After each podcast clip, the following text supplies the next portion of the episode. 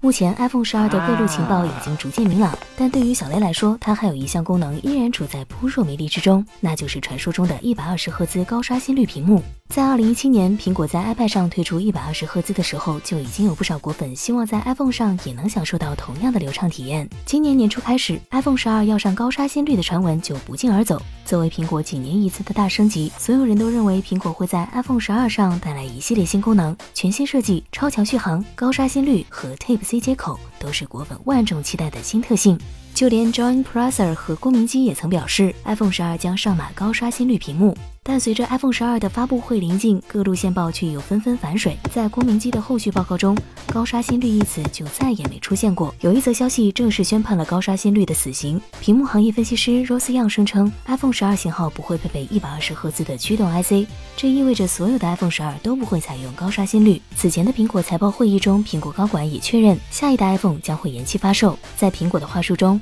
，launch 的用法特指在零售店开卖的时间，而不是发布时间。iPhone Ten 和 Ten R 都是在发布会召开的一个多月后才正式进行发售。如此一来，iPhone 十二的正式发售日期虽会延后，但苹果秋季发布会很大可能会正常召开。毕竟苹果将要发售的硬件众多，不太可能和年底的 Mac 发布会挤到一起去。新 iPhone 发布会还有三十几天，高刷新率迟迟不见曝光，已经充分说明了问题。从生产状态上讲，就算 iPhone 十二会延期发布，无论如何，现在苹果的供应链都已经确定好了最后的组装方案，并开始量产。如果 iPhone 十二真的配备高刷新率屏幕的话，最靠近苹果供应链的郭明机肯定会有所表示。有意思的是，Rose Young 在之前的爆料中也表示，iPhone 将配备一百二十赫兹屏幕，现在又收回了这一发言。这和 John Prasser 表示的苹果内部正在争论的传言不谋而合。从 iOS 十四的早期泄露版本来看，苹果也确实曾打算为 iPhone 十二配备高刷新率屏幕。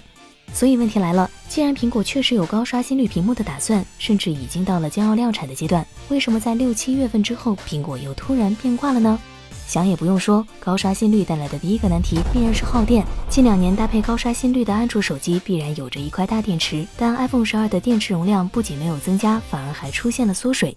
根据韩国三 C 认证机构产业研究院的信息显示，苹果送审的三枚 iPhone 电池，其容量都比前代缩水百分之十。高刷新率必然会导致 iPhone 的续航倒退。除了续航问题之外，高刷新率的屏幕产能也是个问题。尽管 LCD 上马高刷新率屏幕很容易，但 OLED 的高刷新率意味着生产难度会更大，生产良率会更低。目前来看，仅有产能要求不高的一加八 Pro 和 OPPO Find X2 才能吃下 2K 分辨率以上的一百二十赫兹 OLED 屏幕。最后一个问题是软件适配，目前九十赫兹和一百二十赫兹都需要专门的软件适配。苹果的软件风格是一步到位，不太可能为了九十赫兹做一个过渡。今年的 iPhone 十二已经有了四种不同尺寸的机型，其中六点一和五点四。的 OLED 机型分辨率势必要变动，若是在上马高刷新率，开发者的负担会进一步加重。可以说，因为续航、良率和软件三个原因，苹果在犹豫良久之后，最终放弃了一百二十赫兹。当然，这也可能是库克的挤牙膏行为。但就算明年的 iPhone 十二 S 推出高刷新率屏幕，以上的这些问题，它依然要面对。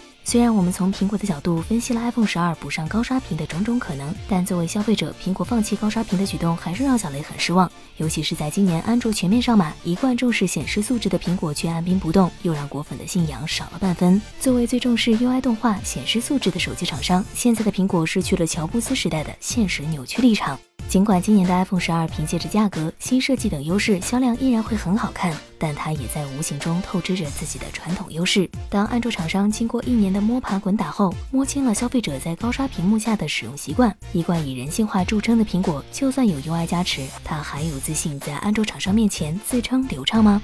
套用小雷同事的一句话：今年的 iPhone 要是没有高刷新屏幕，我就不买了。好了，本期视频结束，喜欢本期视频的小伙伴不妨一键三连，我们下期再见。